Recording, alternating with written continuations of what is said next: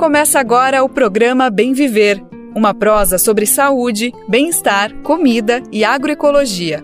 Produção Rádio Brasil de Fato.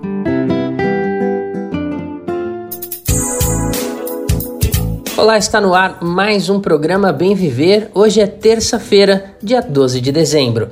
E a partir de agora, eu, Douglas Matos, atualizo você com as principais notícias da agroecologia, meio ambiente, saúde e outros temas. E vamos aos destaques dessa edição. Conversamos com Luiz Rufino, pesquisador que fala sobre a vida e o legado de Nego Bispo, que completaria 64 anos no último domingo, 10 de dezembro. Na saúde, o Instituto Butantan vai iniciar testes da nova vacina que está sendo criada contra o Zika vírus, que é transmitido pelo Aedes aegypti. Em clima de festas de fim de ano, a Cooperativa de Produtores Rurais da Reforma Agrária está comercializando no Rio de Janeiro alimentos agroecológicos para a ceia de Natal. A loja Armazém do Campo oferta cestas natalinas com preços a partir de 45 reais. Já em Brasília, um evento que começa nesta quarta-feira, dia 13, vai celebrar a cultura indígena com programação gratuita. Nós estamos falando do primeiro Festival de Cultura Indígena, que vai reunir diversos artistas no Museu Nacional da República. E nas notícias sobre o meio ambiente, vamos falar mais uma vez sobre a COP28. Ainda segue em negociação lá em Dubai os acordos que serão firmados para eliminar o uso de combustíveis fósseis. O documento final deve ser divulgado ainda hoje. Também é destaque no programa Bem Viver desta terça uma pesquisa que mostra o crescimento de 30% na venda de produtos orgânicos do país. E eu quero lembrar que nós temos um encontro marcado sempre de segunda a sexta, a partir das 11 horas da manhã, pelo rádio e também pelas principais plataformas de podcast, no site do Brasil de Fato, na aba Rádio e por meio de rádios parceiras. A lista dessas rádios fica disponível no nosso site. Já são mais de 100 emissoras fazendo a retransmissão. E se você representa uma emissora e quiser entrar nessa rede, é só se cadastrar acessando radio.brasildefato.com.br. Lá você clica em Como Ser uma Rádio Parceira. O Bem Viver também é transmitido na Rádio Brasil Atual 98,9 FM na Grande São Paulo e pela internet na nossa rádio web no site radio.brasildefato.com.br. Mas também dá para ouvir no seu tempo e na hora que você quiser, acessando o site do Brasil de Fato ou buscando o programa nas principais plataformas de podcast como o Spotify, o Deezer e o Google Podcasts. Brasil de Fato 20 anos. Apoie e lute.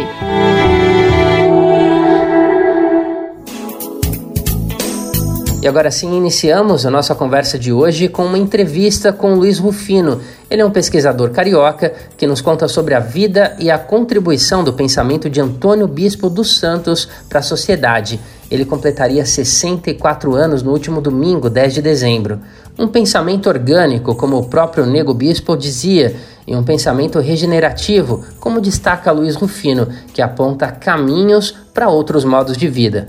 Vamos ouvir um pouco mais da história desse grande intelectual, que é Antônio Bispo dos Santos. Morreu no início da última semana, dia 3 de dezembro, um dos maiores intelectuais quilombolas do Brasil, o Nego Bispo Pensador, escritor, professor e ativista social, ele faleceu no quilombo Saco Curtume, na cidade onde morava no estado do Piauí.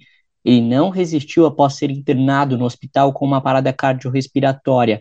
O intelectual brasileiro é autor de livros e artigos sobre a história de luta do povo negro e foi quem propôs o conceito de contracolonialismo.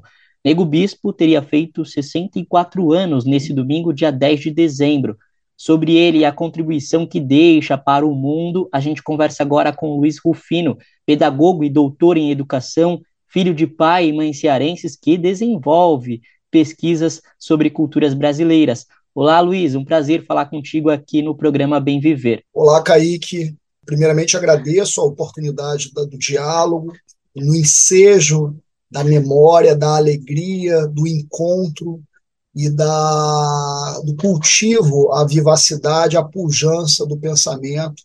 Do grande mestre Antônio Bispo dos Santos, Nego Bispo, certamente um intelectual, um mestre do chão profundo do Brasil, que deixa para a gente, é, não vou dizer uma obra, mas deixa uma lavra, deixa um roçado de esperanças muito bonito né, para todo mundo que teve a oportunidade de encontrá-lo nas suas andanças pelo país, nas várias frentes que ele atuou, e principalmente na frente que ficou muito bem definida, muito bem marcada, daquilo que ele escreve com muita força, quilombola, força de sua comunidade, força da memória dos seus mestres, como é, Tia Joana, seu Norberto, que é a contracolonização.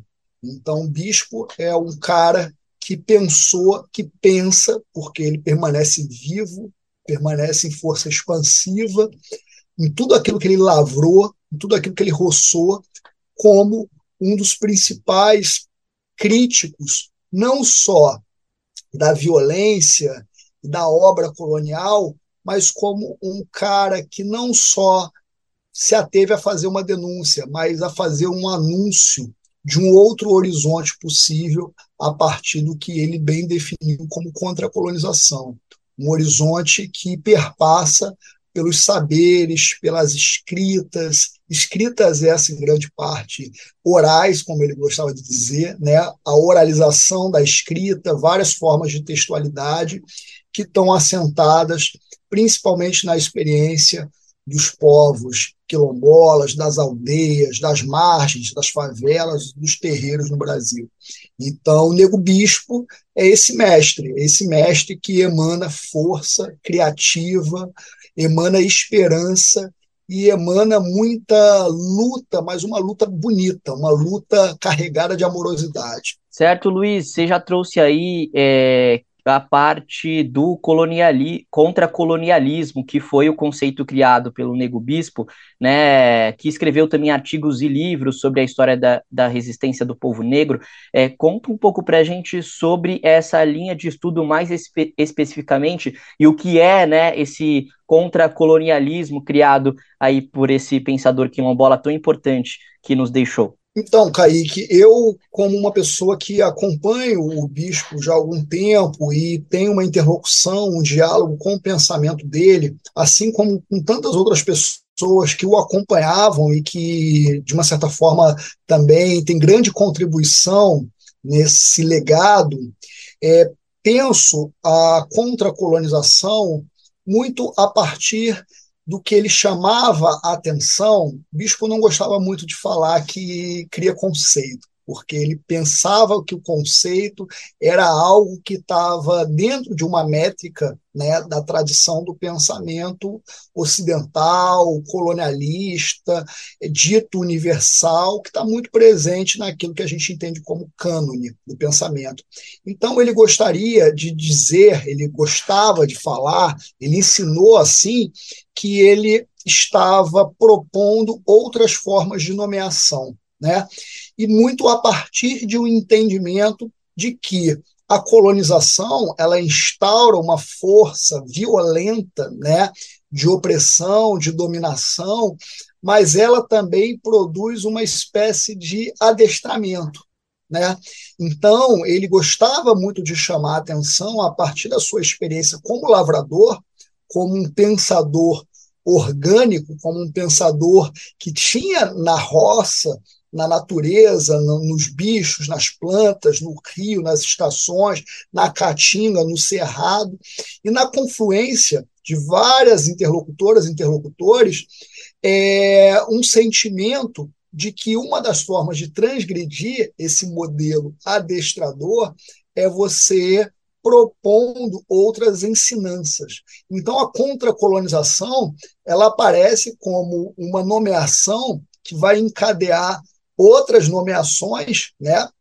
Muita gente vai entender isso como conceito. O bispo gostava de driblar essa ideia do conceito, mas como outras, outros termos, como biointeração, confluência, compartilhamento, né? São vários os termos que aparecem no repertório, no pensar dele, mas que vão, de uma certa forma, confluir para uma ideia de drible, de desdizer, desautorizar a ideia de um modelo que se quer único. Né? Então, essa pergunta que você me faz foi uma pergunta que, em um dado momento dos encontros que eu tive com ele, eu fiz para ele, mestre, o que, que então é a contracolonização?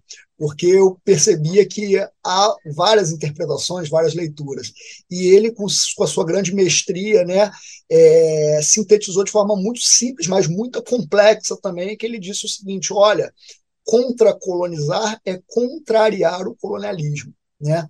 E isso foi até pauta de um texto que foi escrito numa obra também que ele organizou, que é um livro chamado Quatro Cantos, onde essa deixa da contracolonização ela vai sendo perseguida para pensar essas outras maneiras, essas outras inventividades que estão sendo paridas, plantadas, semeadas, compartilhadas por esses grupos que, de uma certa forma, é, conseguiram se, se esquivar da ofensiva colonial. Então, o bispo ele gostava de usar a ideia da contracolonização como uma ideia também marcadora da fronteira para outras conceituações, como a própria ideia de decolonialidade, né? E ele falava: olha, eu sou quilombola, então eu não conheço a experiência colonial, eu não conheço a experiência, a experiência da, da escravidão não há memória para mim.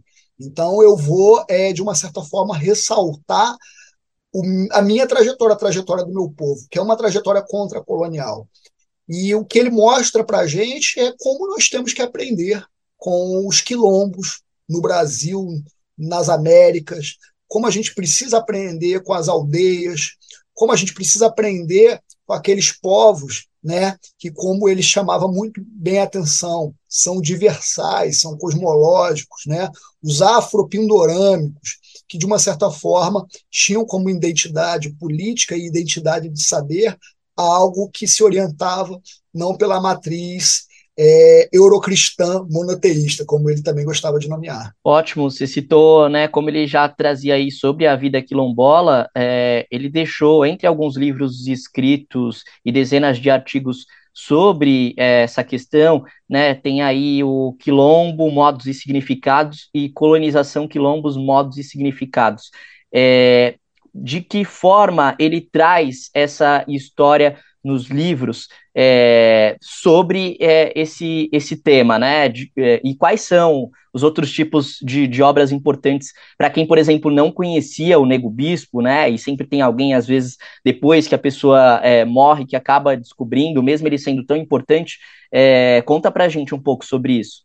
Então, eu vou partir é, do princípio de que ele não morreu, né? De que ele permanece é, é, como um vivo, né? porque é, Nego Bispo se ancestralizou.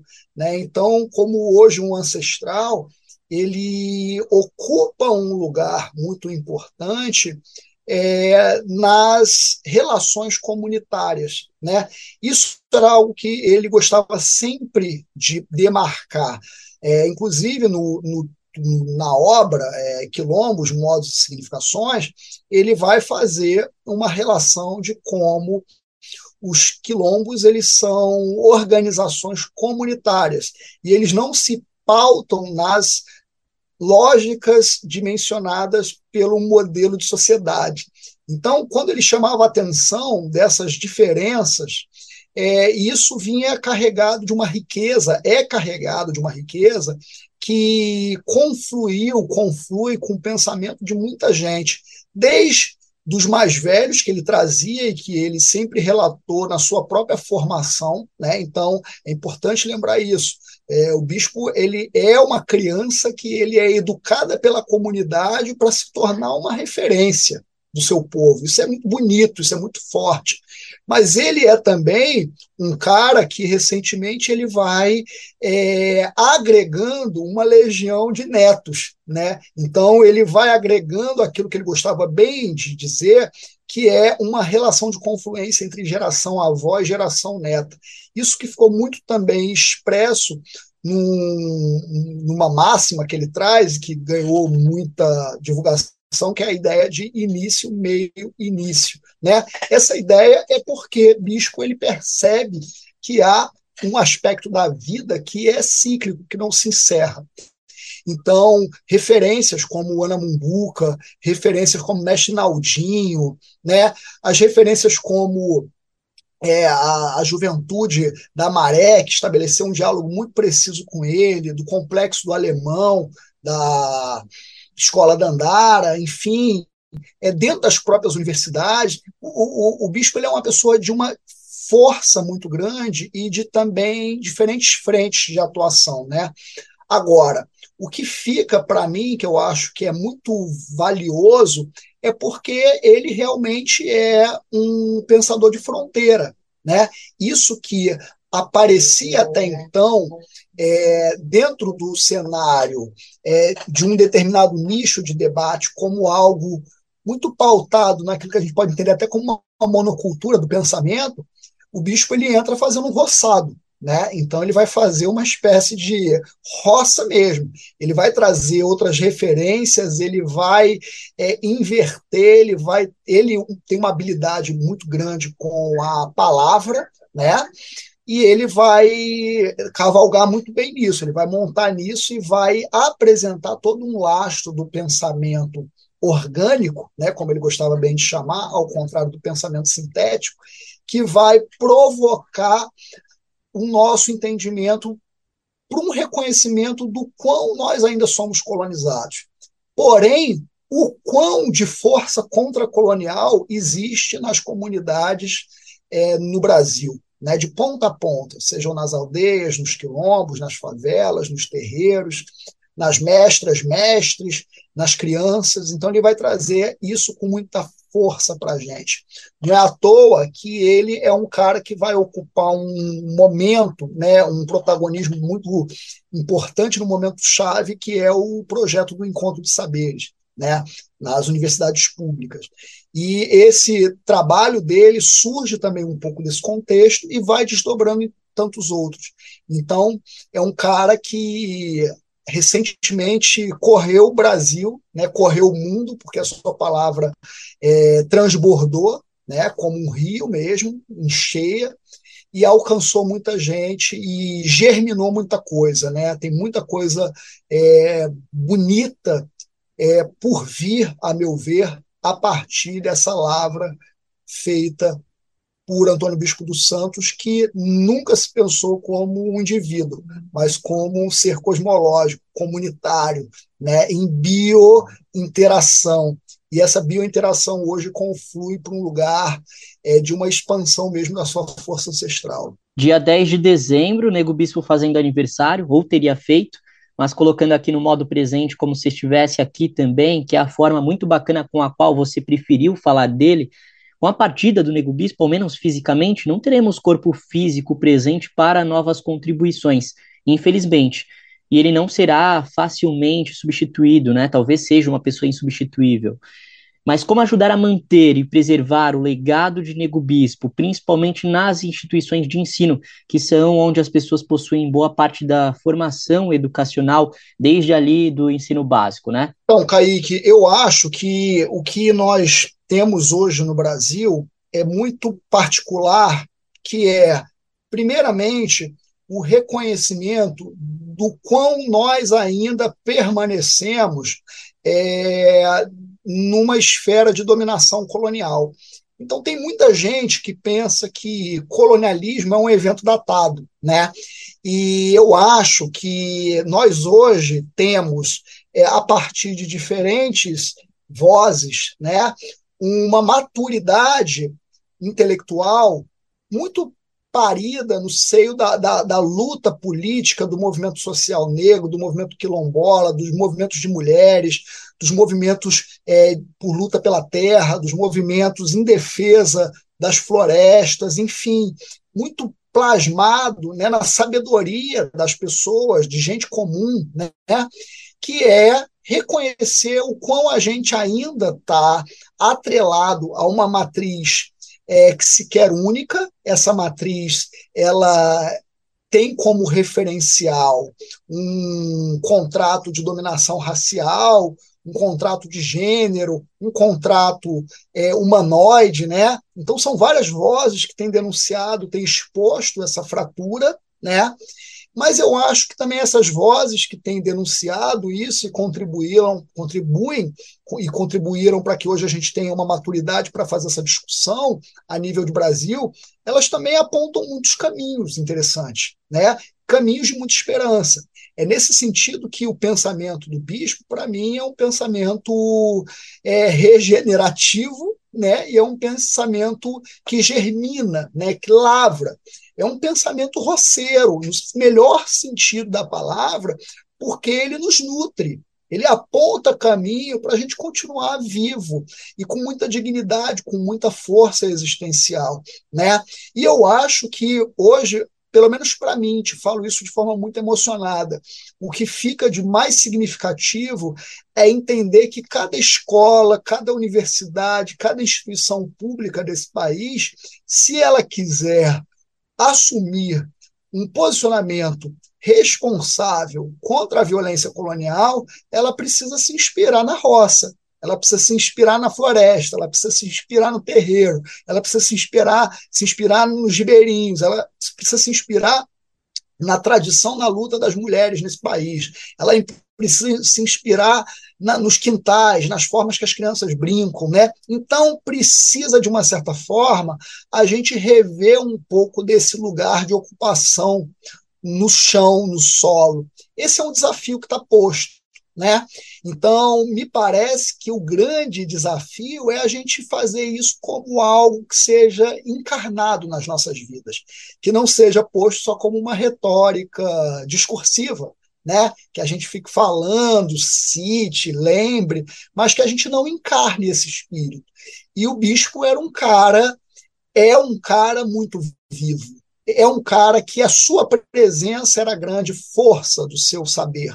Então, onde ele chegava, ele contagiava, porque trazia alegria, trazia festa, trazia firmeza na palavra, e isso mobilizava é, quem está presente eu acho que esse é o nosso desafio, é fazer com a vida do bispo, nesse momento de travessia para a ancestralidade, que a gente entenda que as escolas, as universidades, as instituições em geral, elas precisam ser mais carregadas de vida, né?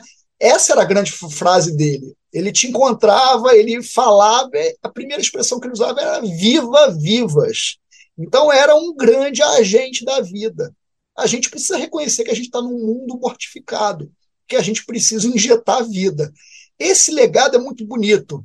Esse legado é, é, é incomensurável, porque é de uma generosidade que, quando você atravessa a linha, você projeta mais vida, mais vida. Isso é muito bonito. Eu acho que esse é o legado. Nego Bispo presente, muito legal essa conversa contigo, Luiz, e parabéns por ter tido contato um pouquinho mais de perto com este grande intelectual brasileiro, negro, quilombola, é, que deixa aí um grande legado e estudo, contribuição é, para a nossa história aqui do Brasil. Obrigado por essa conversa com a gente aqui no programa Bem Viver. Muito obrigado, Kaique. E Nego Bispo vive mais forte do que nunca, né? que seja honrado, lembrado e, e roçado por todo mundo que tiver a oportunidade de pisar nesse chão bonito que ele também pisou. Um forte abraço. E será. Conversamos então com Luiz Rufino, pedagogo e doutor em educação, que desenvolve várias pesquisas sobre culturas brasileiras sobre o negubismo. Agora falando sobre saúde. Nos últimos dias voltaram à tona os alertas sobre o crescimento dos casos de dengue no país. Lembrando que o mosquito transmissor se reproduz em água parada. Além da dengue, o mosquito Aedes aegypti também transmite outras doenças como o Zika vírus. E para imunizar a população, o Instituto Butantan, um órgão de referência na criação de vacinas, pretende iniciar os testes do novo imunizante agora em 2024. Vamos ouvir os detalhes da vacina e dos testes que serão realizados. O Instituto Butantan vai iniciar os testes pré-clínicos da vacina contra a Zika no segundo semestre de 2024. O anúncio foi feito esta semana pela instituição. De acordo com os pesquisadores, o imunizante é composto pelo vírus inativado, uma plataforma considerada mais segura para aplicação em gestantes. Os primeiros estudos da prova de conceito para avaliar a viabilidade da vacina mostraram que ela é capaz de gerar anticorpos neutralizantes. Os testes pré-clínicos vão verificar a tolerabilidade e possíveis reações adversas. Depois dos testes em animais, é que a vacina poderá ser testada em humanos, em três fases: a de segurança, de verificação da capacidade de induzir produção de anticorpos e o teste de eficácia. O Zika vírus causa microcefalia em bebês quando a infecção acontece na gestação. De acordo com dados do Ministério da Saúde, o país registrou de 2015 a 2022 mais de 1.900 casos de microcefalia congênita. Cabe sempre lembrar que o transmissor do Zika vírus é o mosquito Aedes aegypti. Portanto, a melhor forma de prevenção ainda é eliminar os criadouros desse inseto, seja eliminando focos de água parada em vasilhas, pneus velhos ou chamando os serviços da prefeitura e vigilância sanitária para atuarem em terrenos baldios. Da Rádio Nacional em São Paulo, Nelson Lim. Bom, e hoje é dia 12 de dezembro e, como já é de se esperar, muitas pessoas estão nos preparativos para o Natal e para as festas de fim de ano. E a dica que nós deixamos é para um Natal diferente e que apoie os produtores agroecológicos do MST. E nesse sentido, a loja Armazém do Campo, que fica no Rio de Janeiro, está comercializando cestas de Natal com diversos itens alimentícios e acessórios de decoração. Os preços são a partir de 45 reais. Com a chegada das festas de fim de ano, o Armazém do Campo Rio, loja de comercialização de produtos do MST, preparou cestas natalinas a partir de 45 reais. A sugestão é presentear alguém especial, amigos e familiares. Todas as opções contam com alimentos produzidos por cooperativas da reforma agrária que podem compor a ceia de Natal, como arroz, sucos e chocolates, além de acessórios como o tradicional boné vermelho do MST e os novos modelos de copo e caneca comemorativos dos 40 anos do movimento. Dentro de um dos kits é possível adquirir o livro Che Guevara, Os Valores que Meu Pai Me Ensinou, da editora Expressão Popular. A obra infantil de A Lei da Guevara é fruto dos ensinamentos que seu pai deixou, não só para ela, mas para todos e todas que desejam viver em um mundo melhor. Este ano, a campanha de Natal da rede Armazém do Campo traz como tema cultivar a vida, partilhar a luta e alimentar a solidariedade. Os pedidos da cesta podem ser realizados no site do Armazém do Campo ou direto na loja, na Avenida Mendes Sá, 135, na Lapa. O atendimento atendimento é de quarta a sexta, das 10 às 8 da noite, e sábado, das 9 horas da manhã às 10 da noite. Da Rádio Brasil de Fato, com informações da redação no Rio de Janeiro. Locução: Denise Salomão.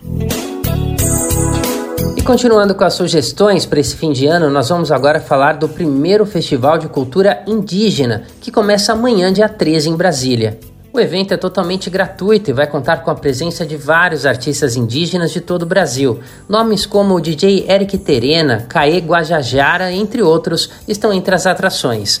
O primeiro Festival de Cultura Indígena ocorre entre os dias 13 e 14 de dezembro no Museu Nacional da República, a partir das 6 horas da noite ou 18 horas. Além da programação musical, o público também pode conferir exposições, feira de artesanatos e palestras. Você encontra mais informações nas redes sociais do evento no arroba Festival Indígena Tudo Junto Sem Acento.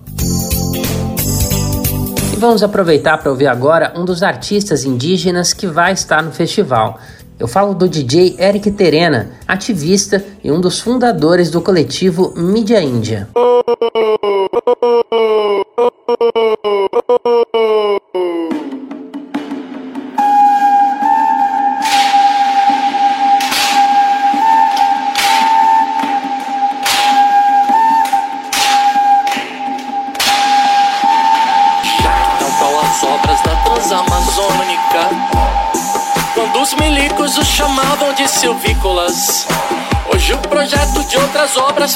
técnicas, correndo junto da expansão agrícola. Induz ao indicídio, vídeo povo caiobá. Demarcação já.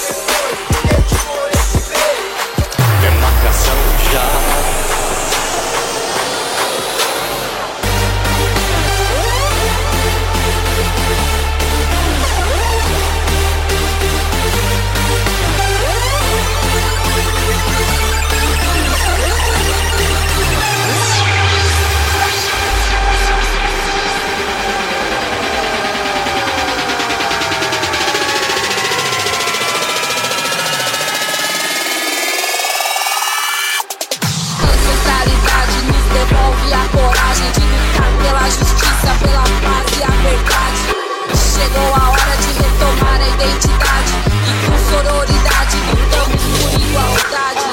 Eu sei de onde eu vim, eu sei pra onde eu vou. Eu vou ali pegar de volta tudo que ele me tirou Mas eu não vou sozinha, não. Eu todas as bruxas pra fazer revolução. É só que caia todas as fronteiras, sem boas maneiras. Hoje nós viemos retomar aço que caia, todas as fronteiras, sem boas maneiras. Hoje nós viemos retomar. Eu sei de onde eu vim, eu sei pra onde eu vou. Eu sei de onde eu vim, eu sei pra onde eu vou. Eu sei de, eu sei de, eu sei de onde eu vim. Ah, ah, ah, ah, ah, ah, ah, ah. Thank you.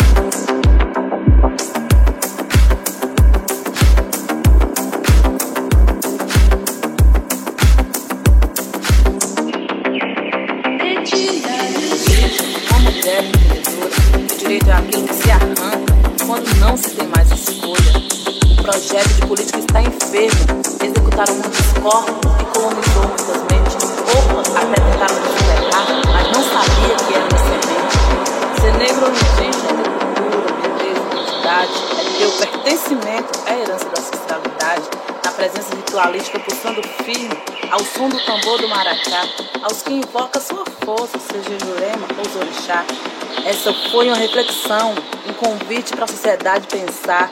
Sou uma mulher indígena que soma muitas lutas. Sou Célia Chacriabá. Somos indígenas de sabedoria milenar, de vozes fortes, às vezes serena. Denunciamos na música o genocídio indígena ao som do DJ Eric Terena.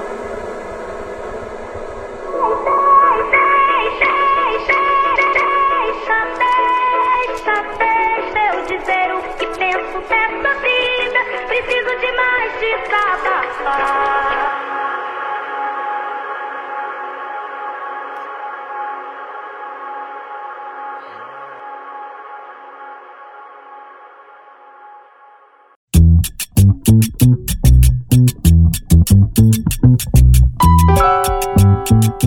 Oi, pessoal. Eu sou Rosana Fernandes, da Coordenação Política Pedagógica da Escola Nacional Florestan Fernandes. E hoje eu tenho um convite especial para você. A Escola Nacional Florestan Fernandes precisa do seu apoio para continuar promovendo a formação política da classe trabalhadora. Desde 2005, mais de 40 mil pessoas do Brasil e do mundo já passaram pela Escola Nacional que continua existindo por meio da solidariedade dos movimentos populares e associados que contribuem com esse projeto. Conheça o trabalho e seja um amigo da Escola Nacional Florestan Fernandes. Acesse www.amigosenff.org.br e saiba mais.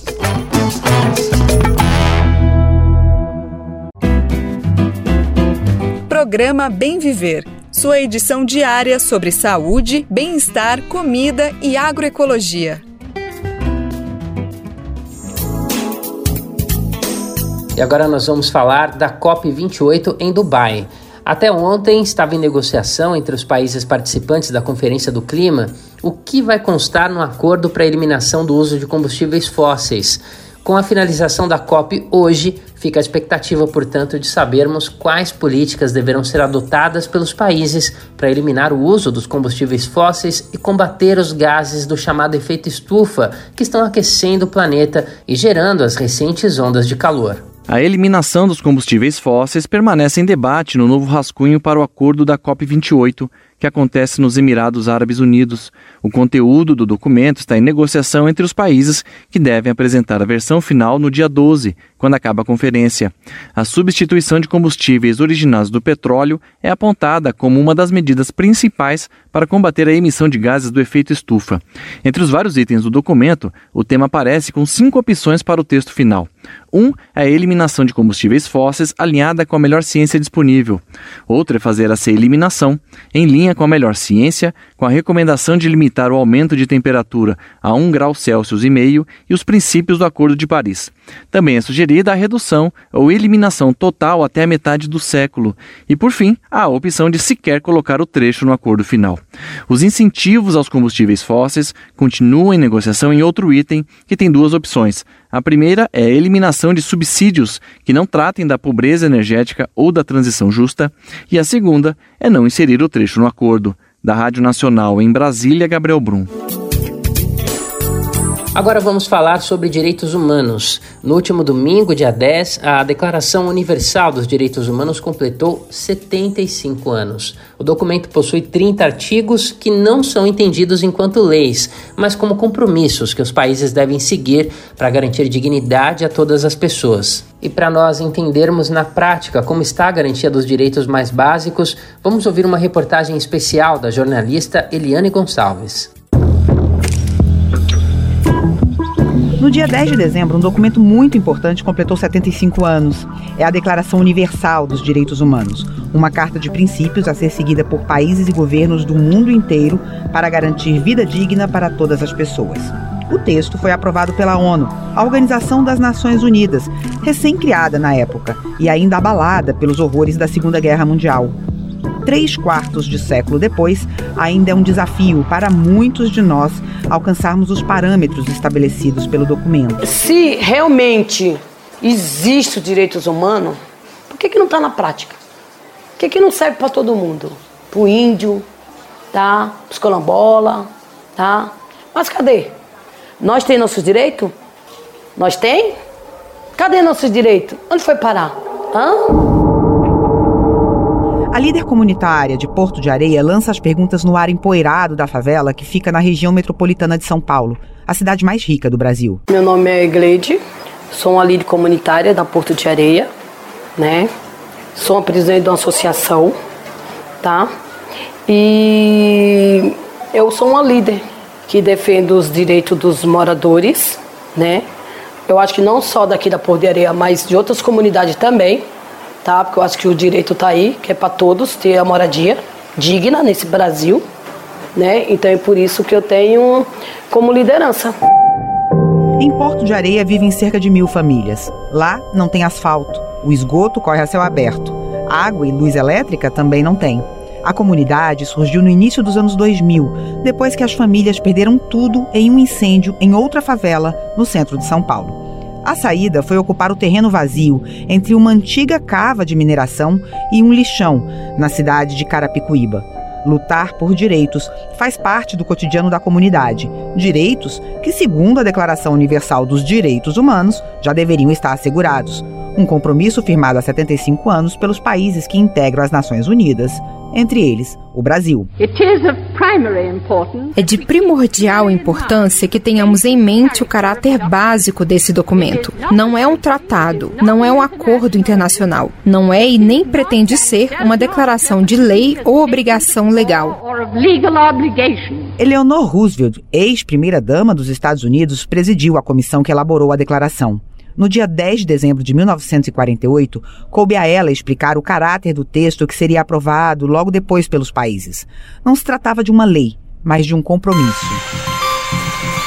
A declaração conta com 30 artigos. O primeiro garante que todos nascem livres e iguais em dignidade e direitos. O segundo explica que esses direitos não distinguem raça, cor, sexo, idioma, religião ou opinião política. Depois, garante que todos têm direito à vida, à liberdade e à segurança. E que ninguém pode ser escravizado. Nem pode ser submetido a torturas. Ninguém pode ser detido, preso ou desterrado arbitrariamente. E todos têm direito a julgamentos justos nos tribunais. O texto também diz que as pessoas têm direito à propriedade e que os espaços privados não podem ser violados e que todos têm direito a uma nacionalidade, a circular livremente e eleger seus representantes. E que, em caso de perseguição, têm o direito de procurar asilo. Também prevê que as pessoas têm direito a se casar desde que na idade adequada. Que o direito à liberdade de pensamento e religião é garantido, assim como é garantido o direito à livre opinião e livre associação. Sabe, partido político? Também diz que cada pessoa tem direito à segurança social, à cultura, às artes, à educação, ao trabalho livre e ao descanso, e a condições de vida adequadas, com casa e comida que garantam a saúde e o bem-estar. E determina como obrigação o respeito aos direitos dos outros seres humanos. É uma declaração de princípios básicos de direitos humanos e liberdades e que deve servir como um padrão comum para todos os povos de todas as nações. Mas nem todos conseguem ter acesso a esse padrão, né, Gleide? A gente mora numa comunidade.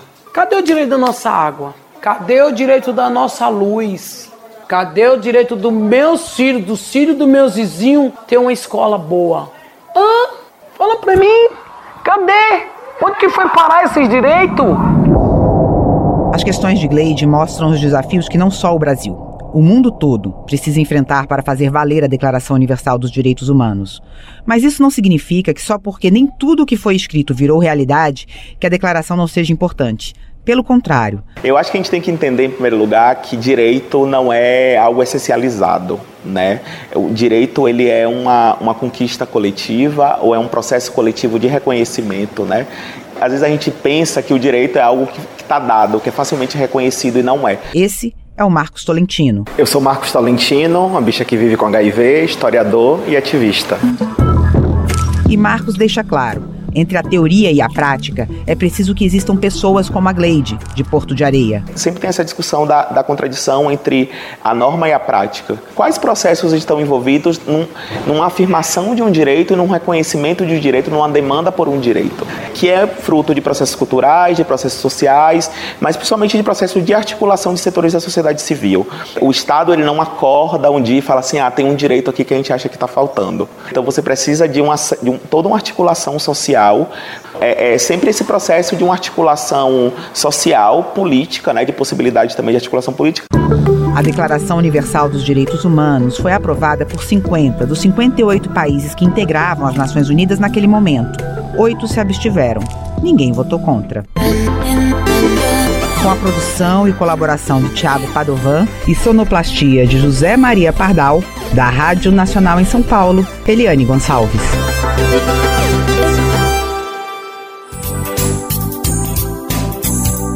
Olha só, um estudo lançado recentemente mostra como os imigrantes venezuelanos no Brasil estão melhorando a sua condição socioeconômica e se integrando mais à realidade brasileira.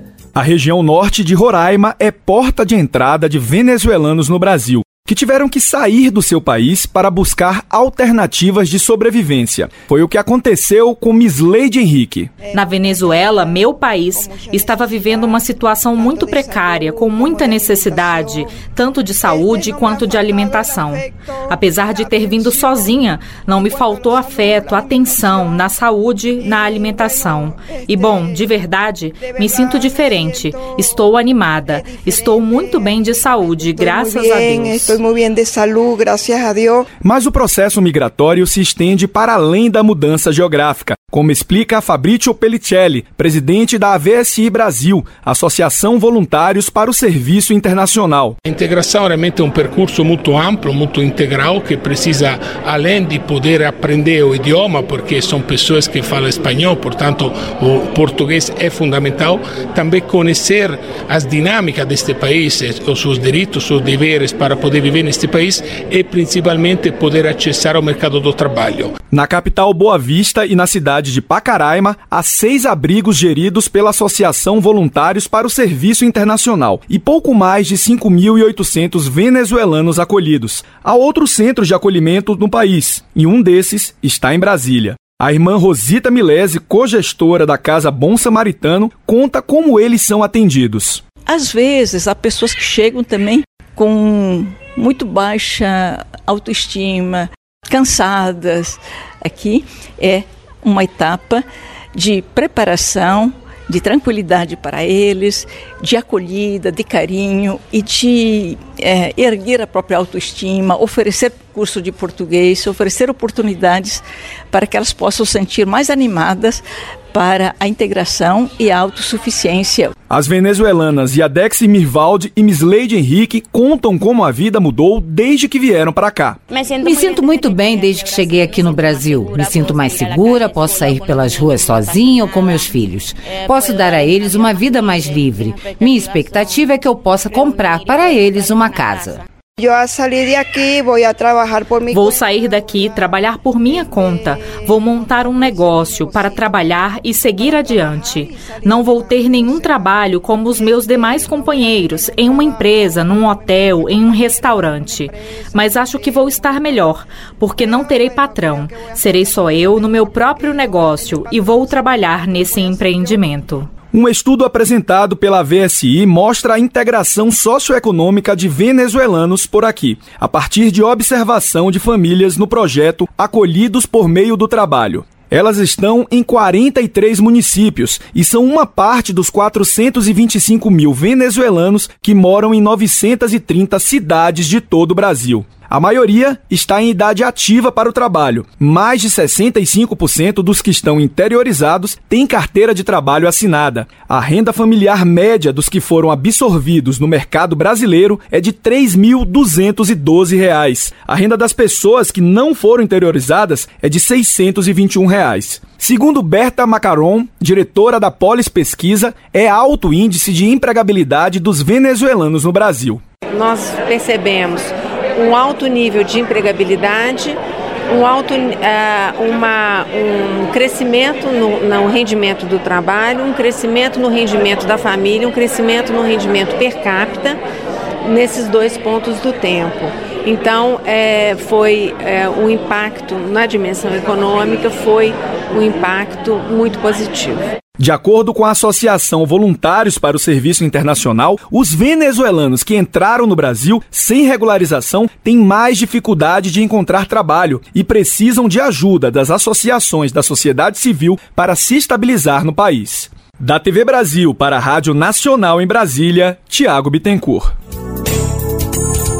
E uma ação promovida pelo MLB, o movimento de luta nos bairros, vilas e favelas, no último dia 9 de dezembro, chamou a atenção de quem passava por alguma unidade da rede de supermercados Carrefour em alguns lugares do país. A mobilização nacional do coletivo tem a intenção de dar visibilidade à falta de comida na mesa de muitas famílias que não terão que comer durante a ceia de Natal.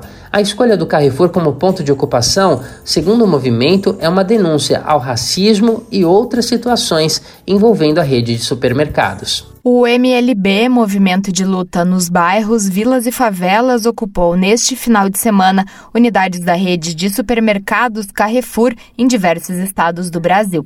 A ação faz parte da mobilização Natal Sem Fome, que busca evidenciar a falta de comida para as famílias mais pobres durante este período do ano. Houveram registros de mobilização em São Paulo, Natal, Belém, Fortaleza, Belo Horizonte, Salvador, Aracaju e Rio de Janeiro. A estratégia do movimento ao ocupar a rede de supermercados é denunciar o desperdício nos estabelecimentos. Os protestos também apontam para os crimes de racismo e homofobia registrados nos últimos anos em lojas da rede francesa.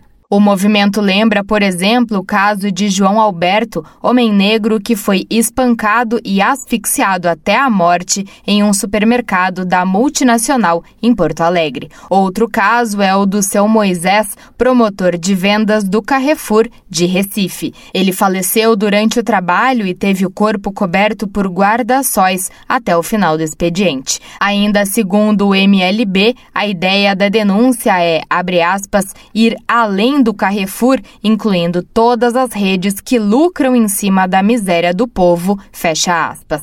O ato alerta também para a concentração de riqueza e a desigualdade social no país. Em nota, o Carrefour afirmou que foi surpreendido este ano pela manifestação do movimento porque não foi procurado pelas lideranças do MLB para uma negociação.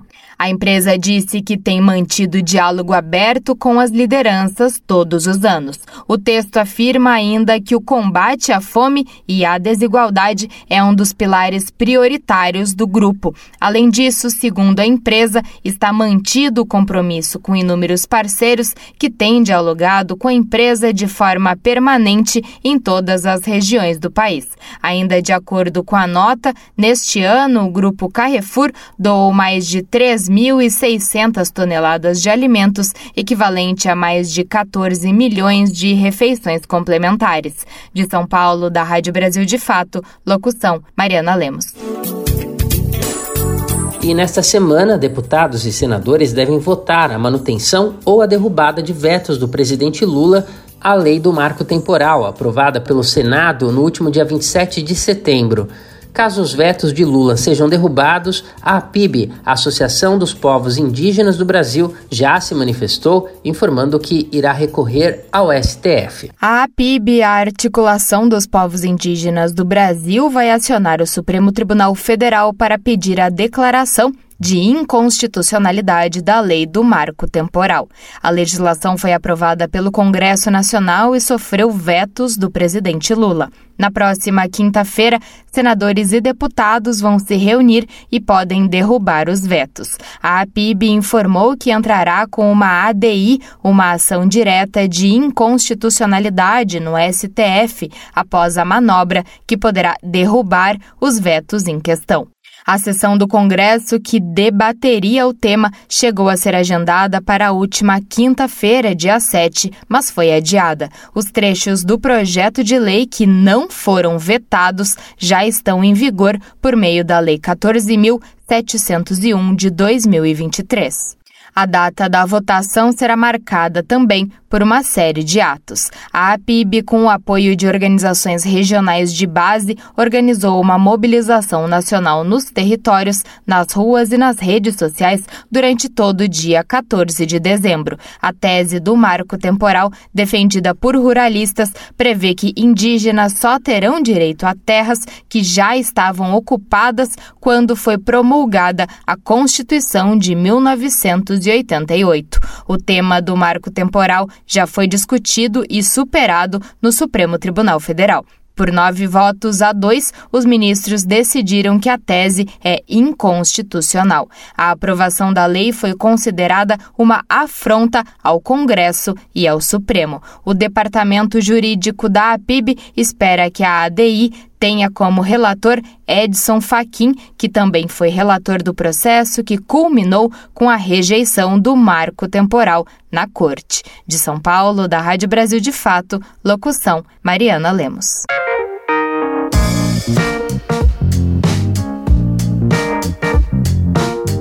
Oi, pessoal. Eu sou Rosana Fernandes, da Coordenação Política Pedagógica da Escola Nacional Florestan Fernandes. E hoje eu tenho um convite especial para você. A Escola Nacional Florestan Fernandes precisa do seu apoio para continuar promovendo a formação política da classe trabalhadora. Desde 2005, mais de 40 mil pessoas do Brasil e do mundo já passaram pela Escola Nacional. Que continua existindo por meio da solidariedade dos movimentos populares e associados que contribuem com esse projeto. Conheça o trabalho e seja um amigo da Escola Nacional Florestan Fernandes. Acesse www.amigosenff.org.br e saiba mais.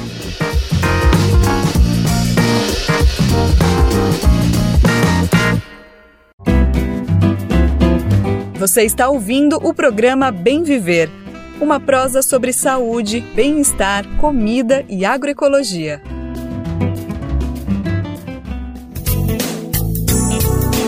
Nós vamos falar agora sobre a expressão aporofobia. A filósofa espanhola Adela Cortina é quem criou o termo que serve para expressar a aversão aos pobres. E um dos exemplos de atitudes que exemplificam o uso do termo é a arquitetura hostil, que são construções que servem para inibir a presença de moradores em situação de rua em lugares e vias públicas, por exemplo. Um grande nome no combate à aporofobia e à arquitetura hostil é o padre Júlio Lancelotti, defensor dos direitos humanos e da população marginalizada. Agora, o Ministério de Direitos Humanos e Cidadania regulamentou a Lei Padre Júlio Lancelotti, que vai proibir de vez esse tipo de construção nos espaços públicos. Vamos ouvir a reportagem. O governo federal regulamentou nesta segunda-feira a Lei Padre Júlio Lancelotti, que proíbe o uso de construções hostis em espaços livres de uso público. Com a nova legislação, fica proibida, por exemplo, a colocação de pedras embaixo de viadutos. A medida faz parte de um planejamento mais amplo, divulgado também nesta segunda, após o prazo de 120 dias estabelecido pelo STF para a elaboração e divulgação do plano. O Ministério dos Direitos Humanos e Cidadania deve criar um canal de denúncias pelo Disque 100 para a população enviar imagens da chamada arquitetura hostil. Entre elas, pontas e espetos de metal para impedir que as pessoas se sentem no local e instalação de espinhos em áreas cobertas ou arame farpado. De acordo com o cronograma do planejamento elaborado pelo governo federal, a legislação deve ser adaptada e regulamentada pelos municípios até dezembro de 2024. Também até o fim do próximo ano deve ser feita uma cartilha sobre arquitetura hostil para engenheiros, urbanistas e arquitetos. Os dados mais recentes mostram que o Brasil tem 242 mil pessoas em situação de rua, o levantamento foi feito pela Universidade Federal de Minas Gerais, com base em informações do CAD Único até outubro deste ano. Somente no município de São Paulo, onde o padre Júlio Lancelotti atua em prol da população em situação de rua, são cerca de 60 mil pessoas nessas circunstâncias. O arcebispo, que também é coordenador da Pastoral do Povo de Rua de São Paulo, viralizou nas redes ao quebrar pedras instaladas embaixo de um viaduto pela prefeitura. Lancelotti denuncia a arquitetura hostil, no entanto, há décadas. De São Paulo, da Rádio Brasil de Fato, Caroline Oliveira. E assim a gente encerra a edição do Bem Viver desta terça hoje com a apresentação de Douglas Matos. Lembrando que o Bem Viver fica disponível a partir das 11 horas da manhã e você pode nos ouvir na Rádio Brasil Atual 98,9 FM na Grande São Paulo ou no site radio.brasildefato.com.br. O programa vai ao ar em diversas rádios pelo país. A lista completa de emissoras que retransmitem o Bem Viver está em nosso site, na matéria de divulgação diária do programa. E o Bem Viver também fica disponível como podcast no Spotify, Deezer, iTunes e Google Podcasts.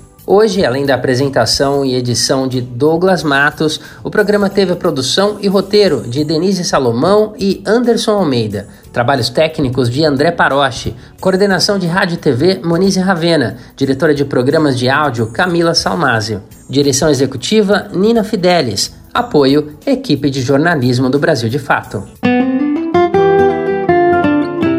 Você ouviu o programa Bem Viver uma prosa sobre saúde, bem-estar, comida e agroecologia. Produção Rádio Brasil de Fato.